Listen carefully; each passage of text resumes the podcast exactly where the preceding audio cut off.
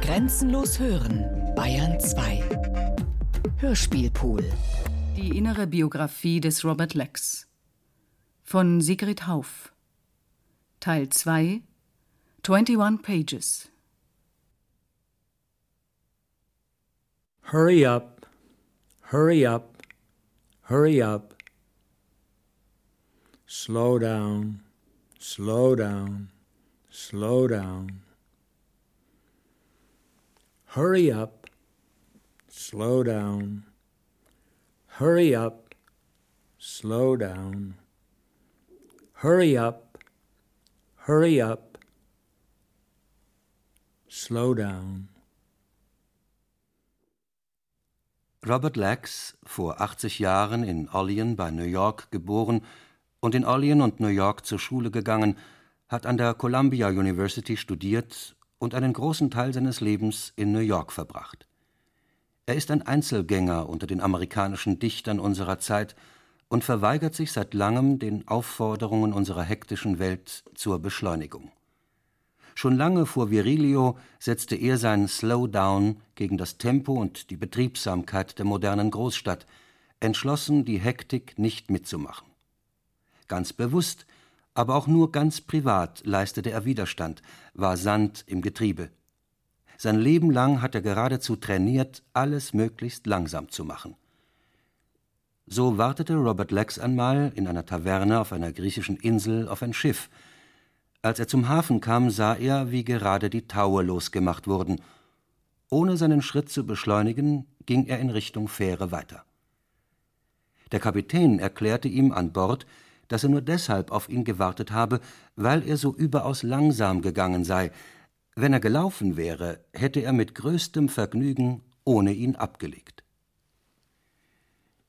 Durch diese bewusste Langsamkeit gelang es dem Dichter, in seinen wortkargen Gedichten, Episoden, Fabeln und Tagebuchaufzeichnungen eine Unzahl kostbarer Momente einzufangen, Momente außerhalb der Zeit, außerhalb unserer Zeit blitzende Partikel eines unsere Zeit übergreifenden Kreislaufs, die, und das ist für Leser und Hörer das Überwältigende, immer und jederzeit für alle und jeden abrufbar sind. Portraits of a Moment, Momentaufnahmen, könnte man viele der Gedichte und Aufzeichnungen von Robert Lex überschreiben. Nicht auf die Uhr schauen müssen. Wer will das nicht? Der Unterschied? Wir resignieren, weil wir uns einreden lassen, dass es einfach nicht mehr anders geht, während Robert Lex sich schon in jungen Jahren auf die Suche nach einem Ausweg gemacht hat. Auf die Suche nach jenen Momenten außerhalb der Zeit, die so stark sind wie jener in einer Regennacht, an den er sich zu Beginn seiner poetisch-fantastischen Autobiografie 21 Pages, 21 Seiten erinnert und über den sich eigentlich gar nichts Besonderes sagen lässt. Something I remember about standing in the rain on the street, upright, of course, and in the driving rain, not driving, a vertical downpour, night and under a light in the downpour of rain. Did I ask any questions then? Did I see a face? I was absolutely alone on the street. Alone. I was part of the rain. Not part of the rain, part of the moment the rain was about. I knew where I was. I knew what I was doing. I knew what the rain was doing. There was nothing particular about it. To recall. Er stand im Regen, nachts auf der Straße, unter dem Licht einer Laterne, völlig allein. Eins mit dem Augenblick, ganz Regen. Er, der so viel und alles hinterfragte, hatte plötzlich keine Fragen mehr ein unvergesslicher starker Moment, in dem alles unwichtig wurde, auch die Zeit. Er wusste, wo er stand und was er tat, trotzdem war eigentlich nichts Besonderes geschehen.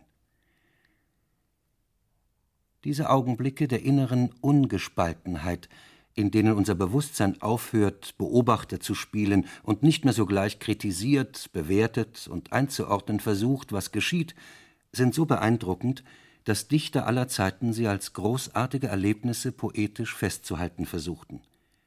Selbst die Wortgewaltigen berichten, dass ihnen diese Augenblicke der Stille die Sprache verschlagen haben. Siehe Dante. Und so stand mein Geist geblendet in höchster Verwunderung, bewegungslos, still und gespannt, und meine Verwunderung flammte weiter, während ich in Erstaunen erstarrte. Oder Nietzsche. Die Uhr meines Lebens holte Atem. In dieser Stille des Augenblicks scheint die Welt vollkommen. In die Stille hineinhören, ohne Angst vor Leere. Bei Mystikern und in fernöstlichen Religionen ist das Methode. Stille spricht. Eloquente Stille ist für sie kein Widerspruch in sich. Es ist die Kommunikation mit dem Universum, die die Stille bewirkt. Menschen, die diese mystische Erfahrung des Einsseins mit dem Kosmos zufällig machen, haben oft, wie Robert Lex, ein ganz natürliches Bedürfnis, diese Augenblicke außerhalb von Zeit und Raum immer wieder aufzuspüren. Das dichterische Werk von Robert Lex zeugt von diesen Erfahrungen. When the wind blows, I listen to the wind. When the rain falls, I listen to the rain. I sift through the sounds to see if there's another, to see if there's one I can cling to and call my own. Nothing so far.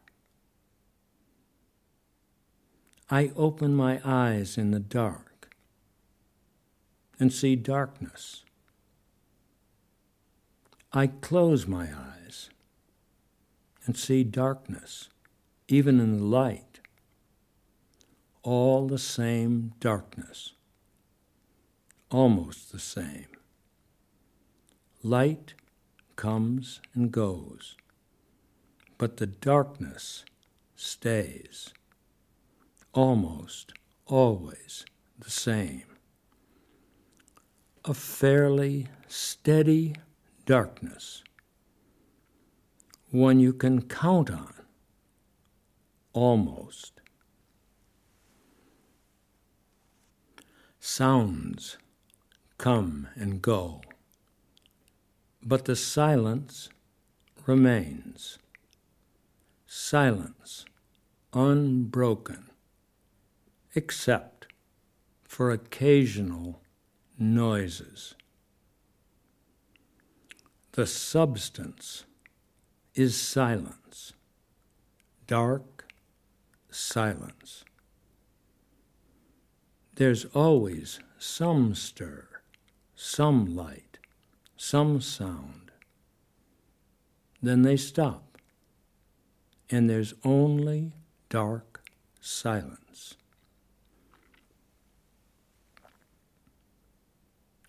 I wait in the dark, in the rain. No sound but the rain.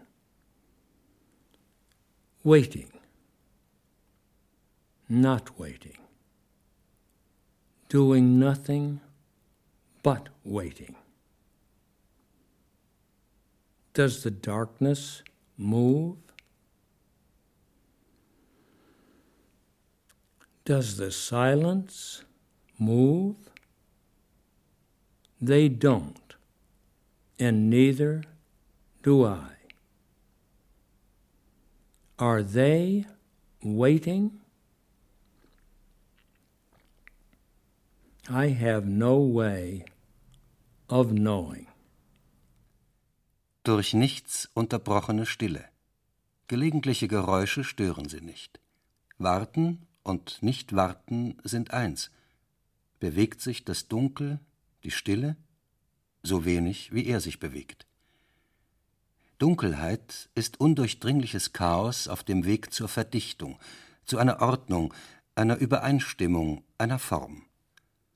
Es sind, wie Lax in unveröffentlichten Texten schreibt, Augenblicke, die vorbeiziehen wie Gleichnisse oder Augenblicke wie Perlen auf einer Schnur, Tropfen auf einer Leine, Regen auf einem Zweig. Eine Million völlig verschiedener Augenblicke machen das Ganze aus, sagt Lex. Er stellt in Frage, ob es so etwas wie Zeitlosigkeit gibt. Aber dass er eine Zeit kennt, die länger ist als die, die sein Körper wahrnimmt, dessen ist er sich sicher. Als ob er jenseits vom Augenblick ein ewiges Ganzes geworden sei, so bewegte er sich in der Zeit. Er sah jeden Gegenstand in seiner Beziehung zu einem Zeitlosen, sagt Lex. Diese Augenblicke außerhalb der Zeit werden ihm so wichtig, dass er sich vornimmt, diese, wie er sagt, wahrscheinlich bedeutungslosen Augenblicke zu besingen. Portraits of a Moment. Momentaufnahmen. Es verwundert nicht, dass er sich schon früh hingezogen fühlte zu Mystikern wie Johannes vom Kreuz, Nikolaus Cusanus, Julian of Norwich, Thomas von Aquin, Franz von Assisi. Er spricht von einer natürlichen Verwandtschaft, die er zu diesen Denkern verspürte, schon als junger Mann. I don't know if it waits, but I think it moves. The darkness does. There are masses of it, masses in it, and they shift a silent moving of force against force, mass against mass,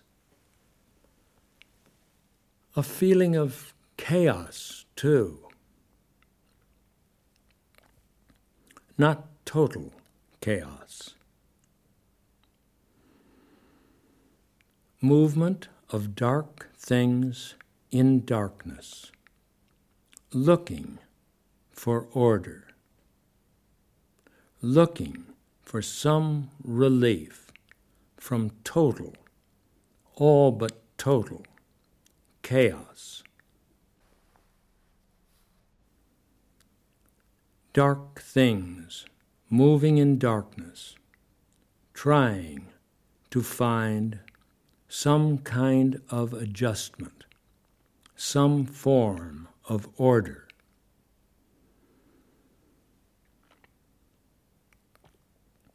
I look into the dark and see darkness, no more light than at the half imagined edges of these dark objects. Darkness made up of objects slowly turning, jostling, and turning, slowly turning trying to find some kind of accord. Ed Reinhardt, ein guter Freund von Robert Lax, malte in den letzten Jahren vor seinem Tod monochrom schwarze Tableaus. Dem Betrachter geschieht etwas Ähnliches wie dem nachts im Regen stehenden Lax. Er wird in die Dunkelheit seiner Bilder geradezu hineingezogen, bis im scheinbaren Chaos Formen wahrnehmbar werden, Quadrate, Streifen, eine harmonische Ordnung, die sich nur dem meditativen Betrachter erschließt. Diese späten Bilder Ed Reinhardts können, wie Robert Lex sagt, den Spiegel vor dem Bewusstsein für einen Augenblick verschwinden lassen und es für eine Weile dorthin lenken, wohin es zielen sollte, wie im Fadenkreuz eines Zielgeräts, nicht auf Äpfel, nicht auf Landschaft, nicht auf dies, nicht auf das, auf Null, auf greifbares Nichts. Ein Nichts, das auch alles ist. Wie notwendig es ist, ins Dunkel hineinzugehen und das Zusammenfallen von Gegensätzen zuzugeben, die Wahrheit zu suchen, wo uns die Unmöglichkeit begegnet, wussten sowohl Lex als auch Ed Reinhardt und Nikolaus Cusanus. Etwas, das einfach so ist, wie es ist, ist wunderbar, sagt Lex. Etwas, das in eine unveränderliche Form gebracht wurde, kann kaum wunderbar sein. Ein Kunstwerk ist ein Kunstwerk. 40 Jahre war Robert Lex mit Ed Reinhardt befreundet und ebenso lange mit Thomas Merton. Beide Freunde waren starke Persönlichkeiten. Ed Reinhardt, der abstrakte Maler, las ihm gewöhnlich seine Texte vor. Er sei so ernst und überzeugt gewesen von dem, was er schrieb, dass Lex nur zuhörte und nicht diskutierte. Außerdem wäre Lex leicht mit zwei absolut konträren Vorstellungen einig gewesen, er brauchte nur lange und tief genug darüber nachzudenken. Für diese Eigenheit, die für Mystiker ganz normal war, hätte Lex im College fast Prügel bezogen.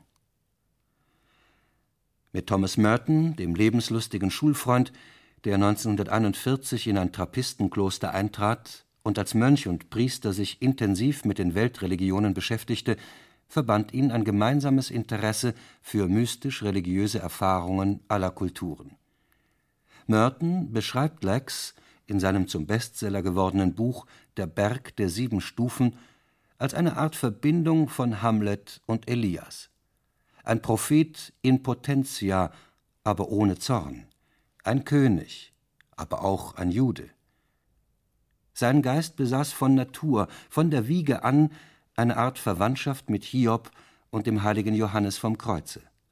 Und heute weiß ich, dass ihm der Hang zur Kontemplation in einem ihm selbst unbegreiflichen Maße angeboren war. Ron Seitz, ein anderer Zeitgenosse, sieht Lex als Dichterkünstler und versteckten Mönch und bewundert, dass er frei genug ist, mit einem Zirkus zu reisen, nur weil er ihm interessant erscheint. Lex gehört, wie etwas später auch Jack Kerouac und Allen Ginsberg, zu jenen, die schon früh nach Alternativen zum hektischen Leben in der Großstadt und zur modernen Zivilisation suchten. Beschränkung aufs Allernotwendigste im Materiellen war für Robert Lex der Anfang. Er wollte seine Habseligkeiten schnell gepackt haben, um jeden Augenblick aufbrechen zu können, wie ein Wanderer, ein Zigeuner, ein Nomade. Er wollte, wie der von ihm über alles geliebte Zirkus, ständig bereit sein zur Veränderung denn einen festen Wohnsitz gab es für ihn sowieso nicht in der Welt. Das Nomadengefühl sitzt tief. Ebenso tief sitzt das Gespür für die Vergänglichkeit der Zeit. In seiner poetisch-fantastischen Autobiografie 21 Pages geht er mit Humor und gespielter Naivität zu dem Mann, der für Zeit und Zeitmaß zuständig ist, zum Uhrmacher, zum Sanduhrmacher. Er nimmt Arbeit an bei dem Mann, der die Zeit ständig greifbar vor Augen hat, der das Stundenmaß sozusagen festlegt. Die weißen Mokkatässchen, die der Gehilfe dem Meister in unregelmäßigen Abständen bringt, kommen oft zur Unzeit. Lex träumt oder hört in die Stille hinein, und das ist seine Hauptbeschäftigung. Die Stundenuhr, die der Tod in Händen hält, vor dem inneren Auge. I found work at last. Watchmaker's assistant. Clockmaker's, rather. I brought him the sand. He fashioned the globes and measured the hours. I brought him minuscule white cups of coffee, too. Not every hour by any stretch, and not often, even on time. But it was a job, a means of livelihood of sorts, that didn't interfere with my real work, my continuing preoccupation, or hardly ever did. He didn't like dreaming. He did like the sound of feet running what he got in the hours, days, nights, and what must have been months I was with him was a little of each. Some running, some standing and dreaming, more running, more standing, sitting, or leaning against the door frame obviously dreaming. It was, as I've said, a livelihood. Not rich, not an inch above subsistence, but enough to let me continue in my chosen way. Traumsicher in Bilder umgesetzte Realität. Bilder, die eine innere Entwicklung nachzeichnen und mit der äußeren Wirklichkeit von Robert Lex nur indirekt zu tun haben. Eine innere Biografie. Was heißt Zeit verschwenden? Wofür soll er seine Zeit einsetzen? Das Problem Zeit und der Job als Filmkritiker bei der Time 1945-46 werden poetisch verknüpft. Zeit in Sand oder nach der Regelmäßigkeit der Kaffeetassen gemessen. Es war eine Arbeit, bei der Lex gezwungen war, auf die Uhr zu schauen und doch viel Zeit hatte zum Träumen. Der 1915 geborene, nach dem Zweiten Weltkrieg gerade 30 Jahre alte Robert Lex macht sich auf die Suche nach etwas, was seine Zeit wert ist. Noch war sein Weg unbestimmt, aber verfolgbar. Er beschreibt Nächte, in denen er sich im Bett aufsetzte, mit geschlossenen oder offenen Augen und ins Dunkel horchte, ins Dunkel starrte, so aufmerksam wie möglich, ganz bereit, jede Veränderung der hellen, aber meist dunklen Formen im Dunkel wahrzunehmen. Dieses Aufpassen konnte Stunden dauern, eine oder zwei, eine, zwei oder drei, manchmal bis kurz vor Morgengrauen, bis er sich schließlich für eine Stunde Schlaf hinlegte.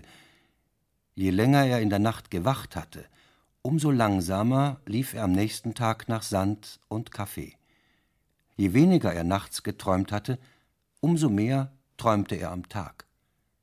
Wenn er stand, saß, herumhing, sich anlehnte, herumlungerte auf Kosten der Zeit und des Arbeitsplatzes seines Meisters. Die Situation musste eines Tages ein Ende finden, allmählich oder plötzlich, in gegenseitigem Einverständnis, und noch ehe viele Tage, Wochen, Monate vorüber waren, war es soweit.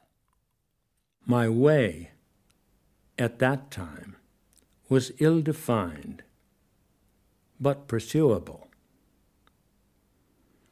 There were nights, midnights, when I could sit up alone on the cot he'd assigned me, eyes closed, eyes open, to watch, to wait, hardly breathing, fully alert, as alert as I could be to any change in the dark's part light, but mostly dark configurations. This watching might go on for hours, one or two, one, two, or three, sometimes till just a moment or two before dawn. Till at last I'd lie down again for an hour's sleep. The longer the long nights watching, the slower the next day's running for sand and coffee. The less dreams by night, the more by day, standing, sitting, listing, leaning, mooning about on the Master's time and premises. The situation was bound to end one day, gently or abruptly, by mutual accord. And before many days, weeks, months had gone by, it did.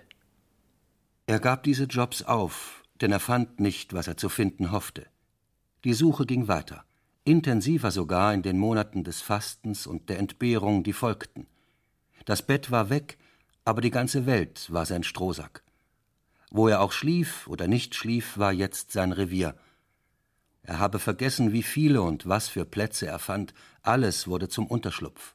Er brauchte nicht viel. Das Wetter war mild, und er hatte sich an die Härten einer ungepolsterten Existenz gewöhnt. Seine Beobachtungsgabe war in der Zwischenzeit schärfer geworden. Er konnte auch im Dunkeln sehen. Er konnte wesentlich tiefer ins Dunkel sehen als zuvor. The situation ended, that is, the job did, but not for a moment my underlying pursuit. If anything, it intensified in the months of physical fast and privation that followed. The cot was gone, but the world had become my pallet. Wherever I slept or slept not was now my preserve.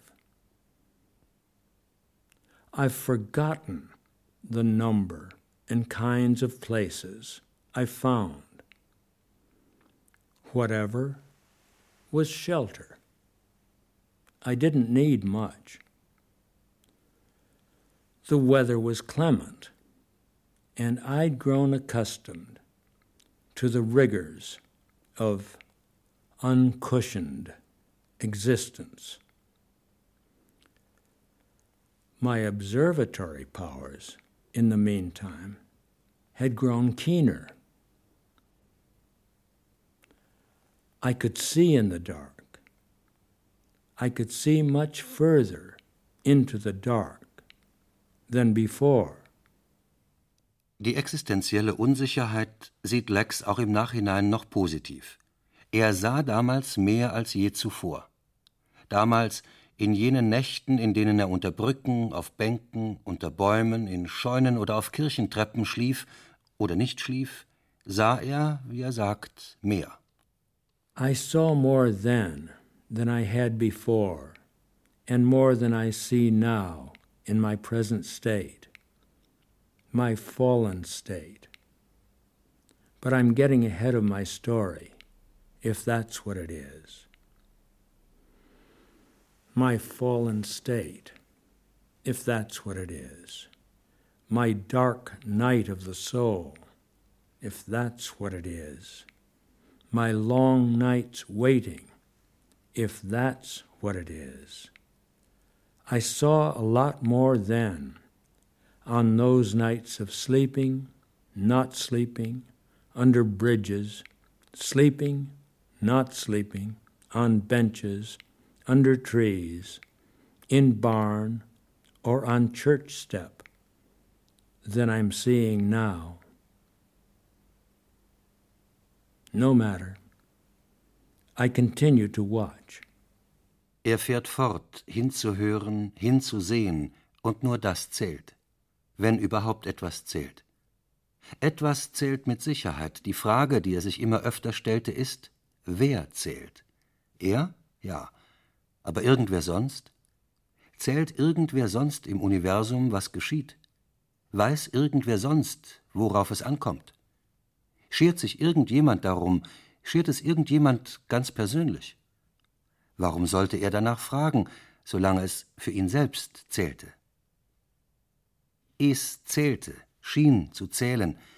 Er schien wissen zu wollen, was vor sich ging, von einem Augenblick zum andern, warum es geschah. Was zählte von einem Augenblick zum andern? Er wollte es wissen, schien es wissen zu wollen, schien wissen zu wollen, worum es im Ganzen oder sogar worum es im Einzelnen ging. I continue to watch, and that's what counts. What counts, if anything does. Something does. But the question I more often ask myself is who counts it? Do I? I do. But does anyone else? Does anyone else in the universe count what happens? Does anyone else in the universe know what matters? Does anyone care? I mean, personally care. Ah, well. Why get into that? As long as I do. And I do. Seem to. Seem to want to know what's going on from moment to moment why it's going on, what counts from moment to moment. I want to know, seem to, seem to want to know, seem to want to know what it's all, or even what any small part of it's about. 21 Pages, 21 Seiten innere Biografie. Eine Weile arbeitete er für einen Schausteller. Er brachte ihm den Karton. Der Meister schnitt die Figuren aus. Der Gehilfe lief nach Öl und füllte die Lampen. Nachts bewegten sich seine Schatten über die Leinwand. Kinder im Zuschauerraum schrien vor Vergnügen, er aber zitterte. Nach den ersten Abenden schon sah er nicht mehr hin. Die Stücke waren zumeist Lustspiele, aber nicht lustig für ihn. Zu viele der dargestellten Figuren wurden enthauptet oder fast enthauptet, zu viele harte Kinnhaken. Das war nicht die Umgebung, in der er wachsen konnte.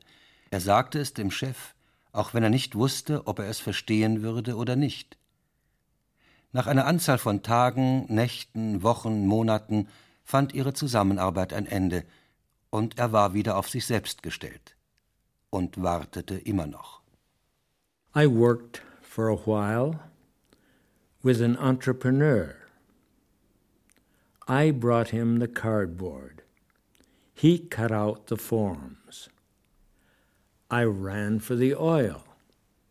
He filled the lamps.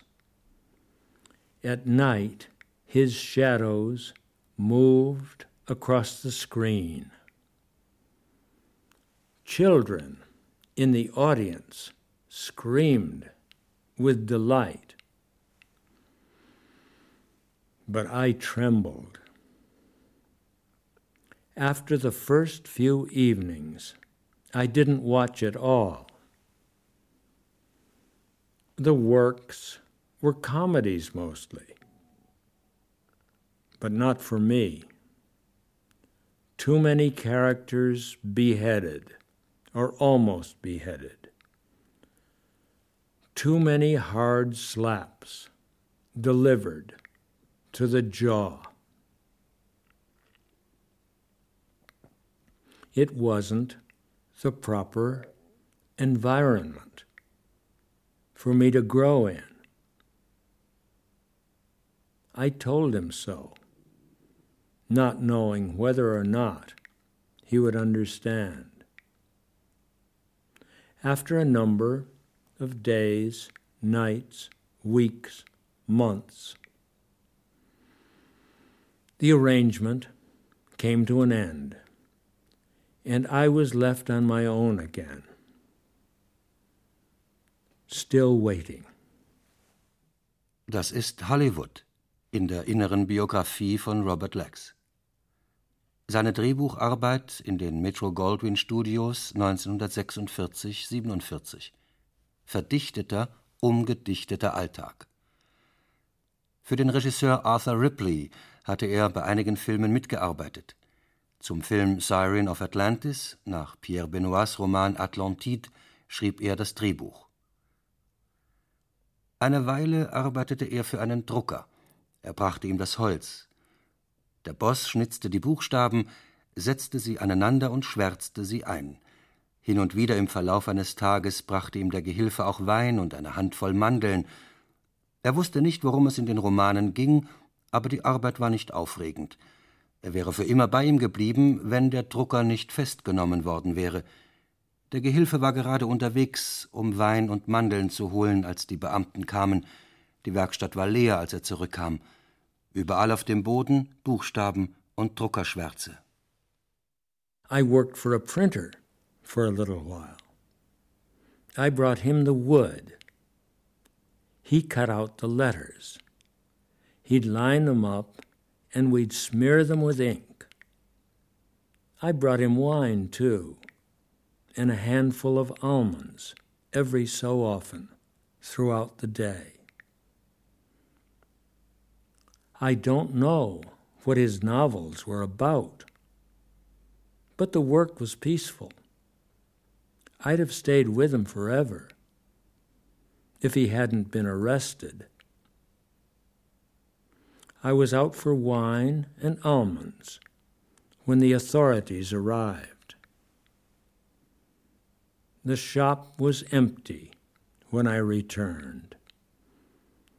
Letters and ink all over the floor. Ein poetischer Rückblick auf Robert Lacks Alltag in den Redaktionen von Zeitschriften wie dem New Yorker und The Time in den 40er Jahren. Die Arbeit hatte nichts oder nicht genug mit ihm selbst zu tun. Entstand so die Idee zur eigenen Zeitschrift? Sein fundamentaler Pazifismus brauchte ein Podium. Bei seinem Aufenthalt in Paris Anfang der 50er Jahre konzipierte er seine Zeitschrift Pax. Henri Matisse, Marc Chagall, Fernand Léger, André Breton versprachen Beiträge und, unter dem Vorbehalt, dass die ihm gewidmete Nummer War, also Krieg hieße, auch Jean Genet. Doch in Paris waren die Druckkosten einfach zu hoch. So erschien als gefaltetes Blatt, vierseitig und in verschiedenen Formaten, Pax erst 1956 bis 1962 in New York auf Restpapier der linksliberalen katholischen Zeitschrift Jubilee, die Robert Lex ab 1953 mit herausgab. 18 Nummern wurden gedruckt. Ed Reinhardt bestritt die erste Nummer, Jack Kerouac, E. E. Cummings, Ernesto Cardenal, Mark van Doren, Thomas Merton und natürlich Robert Lex die folgenden. Doch noch einmal zurück in die unsichere Zeit der Suche, zurück zur poetischen Autobiografie 21 Pages. Wieder zurück auf die Straßen, in die Parks, auf die Kais. Wieder stehen und schauen, Vorübergehende beobachten und nicht beobachten, Ausschau halten nach einem Gesicht, einem Gesicht in der Menge, einem besonderen, das er erkennen würde, und zwar auf besondere Weise. Glaubte er, er würde es finden? Wusste er, er würde es finden? Er wusste, dass er nur mit einer Sache beschäftigt war, Ausschau zu halten. Schauen und schauen. Und wieder Nächte des Schauens, nach außen und innen, ohne zu wissen, in welche Richtung er blickte, abwartend und schauend. Wieder die Nachtwachen, Tagwachen und Nachtwachen. Von der Abenddämmerung bis zum Morgengrauen vom Morgengrauen bis zur Abenddämmerung, von Mittag bis Mitternacht. Er sage nicht, dass er nicht müde geworden wäre, er wurde müde, aber er gab nicht auf.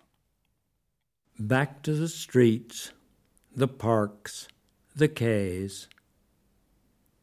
Back to standing and looking, watching, not watching the passers by. Looking for a face, a face in the crowd, a particular one that I'd recognize, and in a particular way. Did I think I'd find it? Did I know I'd find it? I knew I was engaged in just one thing in looking, looking and looking. And back to nights of looking, outward and in not knowing which way I'm looking, but waiting and looking. Back to the night watch, day watch and night watch, dusk to dawn, dawn to dusk, midday to midnight. I don't say I didn't tire.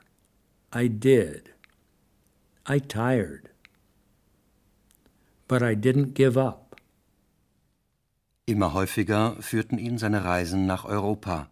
Immer wieder verbrachte er seine Zeit beim Zirkus oder war mit dem Zirkus unterwegs. Er gab nicht auf, weil er nicht aufgeben konnte. Er war dazu geboren, zu warten. Man kann nicht aufgeben, wofür man geschaffen ist. Man kann nicht aufgeben, zu sein, wer man ist. Just midnight. And the rain begins to speak again. Another message to the hills. A last instruction to the grass. Robert Lax hat nie versucht, so zu sein wie die anderen. Hatte er Vorbilder? Er hatte die Fähigkeit, von anderen zu lernen. Offen, unvoreingenommen scheint er immer in jedem das zu finden, was ihm auf der Suche nach sich selbst weiterhilft.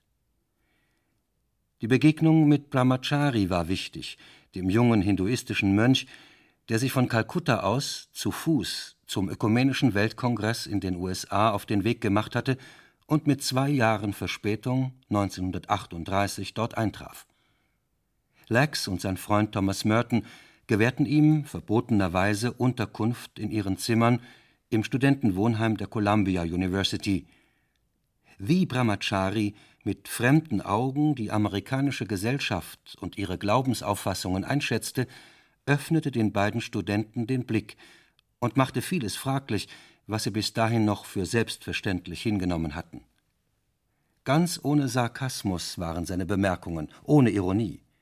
Er bewertete nicht, stellte nur fest und brach in Lachen aus, das nur seine völlige Verwunderung ausdrückte über die Art und Weise, wie er die Menschen dort leben sah. In seinem weißen Gewand, erbsengelben Umhang gelben Turban mit den rot aufgestickten Gebetsformeln und den blauen Turnschuhen war er ein Bote aus einer fremden Welt. Dass Brahmachari keinen Cent besaß und sich trotzdem nicht im geringsten Sorgen machte oder verzweifelt war, sondern gar eine ungeheure Ruhe ausstrahlte, machte auf die jungen Freunde Lex und Merton einen tiefen Eindruck. Seine Aufrichtigkeit und Wärme waren wie Signale aus einer anderen, höheren Sphäre. Brahmachari kümmerte sich nicht um Politik. Lex hatte, wie er sagt, das Gefühl, dass es für Brahmachari so etwas wie eine ewige Welt gab, in der wir alle existieren und in der, wenn wir nichts anderes tun würden als ruhig, richtig und gut leben, sich alles andere von alleine fügte. Für Brahmachari war spirituelles Leben das einzig Mögliche. Er lebte im Augenblick, im gegenwärtigen Moment. Liebe und Hingabe. Brahmachari verkörperte seine Botschaft. Er war, wie Robert Lex sagt, ein wunderbar sanfter Mensch. Was menschliches Verhalten angeht, hatte Brahmachari prägenden Einfluss auf Robert Lex. Spirituelle Anregungen suchte er im Übrigen bei Mystikern, Kirchenvätern und in der Philosophie, namentlich bei Ludwig Wittgenstein. Als eine Fortsetzung der 21 Pages ist ein Band mit dem Titel Psalm erschienen, in dem eine Hommage to Wittgenstein enthalten ist. No time stood for long. No moment endured forever. Each moment proclaimed the business of the moment. In every moment, hidden or manifest, there was a possible fulfillment. Each moment made its demand, and each its offer. Each was a sphere. Each held to its sphericity a moment. Der Text mit dem Titel Traktatus beschreibt die Flüchtigkeit der Zeit und spricht vom Business of the Moment, der Arbeit am und im Augenblick. In jedem Augenblick stecke, verborgen oder offensichtlich, die mögliche Erfüllung, Vollendung. Jeder Augenblick stelle seine Anforderung und halte ein Angebot bereit. Sich diesen Augenblicken zu öffnen, sie wahrzunehmen, sie voll zu leben und zu erleben, wurde Lex zur Lebensaufgabe. Diese Augenblicke zu vermitteln, Aufgabe seiner Dichtung. Portraits of a Moment. Momentaufnahmen.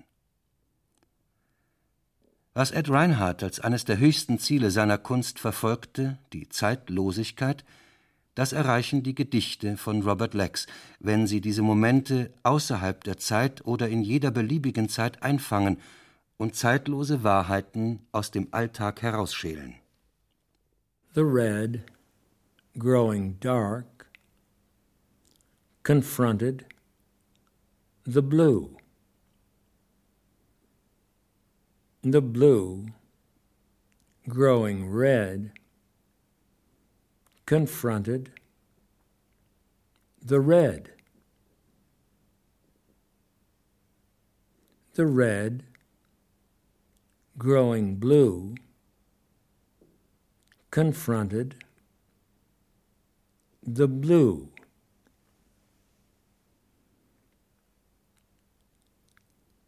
The blue, growing dark, confronted the red.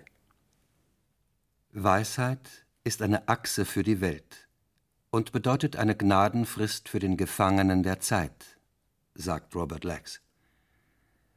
Er bricht aus dem Gefängnis Zeit aus, sucht Antworten auf uralte Fragen und zieht, weise, die Konsequenz aus dem, was er weiß. What is man? Well, what am I? Could I be something man is not? Could man be something I am not? Whatever man is, I am. And if I don't know what I am or what man is, does any man? What do I mean by asking what I am? I am what I am. But that's an undefinable being or an undefined one. If I am what I am right now, I'm not what I was a moment ago, or what I will be a moment from now. Sein Leben ändert sich täglich. Er verdrängt nichts, ist nicht auf der Flucht, sondern auf dem Weg hin zu dem für ihn Wesentlichen, und das steht außerhalb der Zeit. Angesichts unserer Vergänglichkeit hat er sein Leben so eingerichtet, dass der Gegenwart das Gewicht zukommt, das sie verdient. Do I wish I was out of this world of odd situations? I didn't say that. I only wish I could handle a few, or that someone could handle them for me. I don't like to think about situations. I like to think about other things.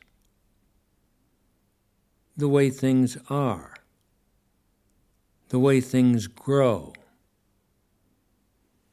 Grow and decline, die, and come back to life.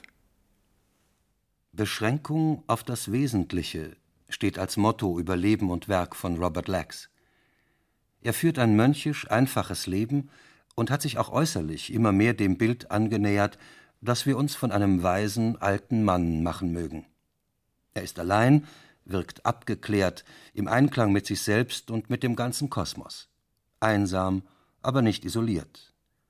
Im Bewusstsein, dass sein Leben Teil eines sehr viel größeren Kreislaufs ist, verlieren für ihn Raum und Zeit ihre Grenzen. Er übt Gelassenheit, ganz so, wie sie Zhuangzi in seinem wahren Buch vom südlichen Blütenland, einem Lieblingsbuch nicht nur von Robert Lex, beschreibt alles vergessen und alles besitzen in unendlicher Gelassenheit und dabei doch alles Schöne im Gefolge haben, das ist der Sinn von Himmel und Erde. Es ist die Erfahrung höchster Bewusstheit im Einklang mit dem Kosmos. Unendliche Seelenruhe ist das Resultat und das ungetrübte Augenblicksbewusstsein der Kindheit. Jene Wachheit Menschen und Dingen gegenüber, der wir mit all unserem Wissen, auch dem von uns selbst, im Wege stehen. Robert Lex macht nicht viele Worte. Abseits vom Markt hat der große Unbekannte unter den zeitgenössischen amerikanischen Dichtern in Ruhe ein Lebenswerk geschaffen, das nichts Vergleichbares findet in der literarischen Szene unserer Zeit. Seine Dichtung steht an der Grenze zu Malerei und Musik. Es ist abstrakte Poesie, konkrete Poesie, episodenhafte Kurzprosa. Dabei keine L'art pour l'art, sondern Ausdruck einer spirituellen Erfahrung, die in ihrer Einfachheit und Klarheit universale Grundrhythmen aufgreift und den Alltag in Gleichklang bringt mit den Schwingungen der Welt. Der Wortmaler und Wortejongleur Robert Lax ist ernster Sucher und lachender Philosoph, Asket und Lebenskünstler. Wie steht er zum Tod? Er sagt, Leben und sich Sorgen machen über den Tod ist wie in einem Orchester spielen und sich Sorgen machen, rauszufliegen. Oder wenn du eine Melodie bist, die von einem guten Trompeter gespielt wird, solltest du dir keine Gedanken darüber machen, wann das Stück zu Ende ist.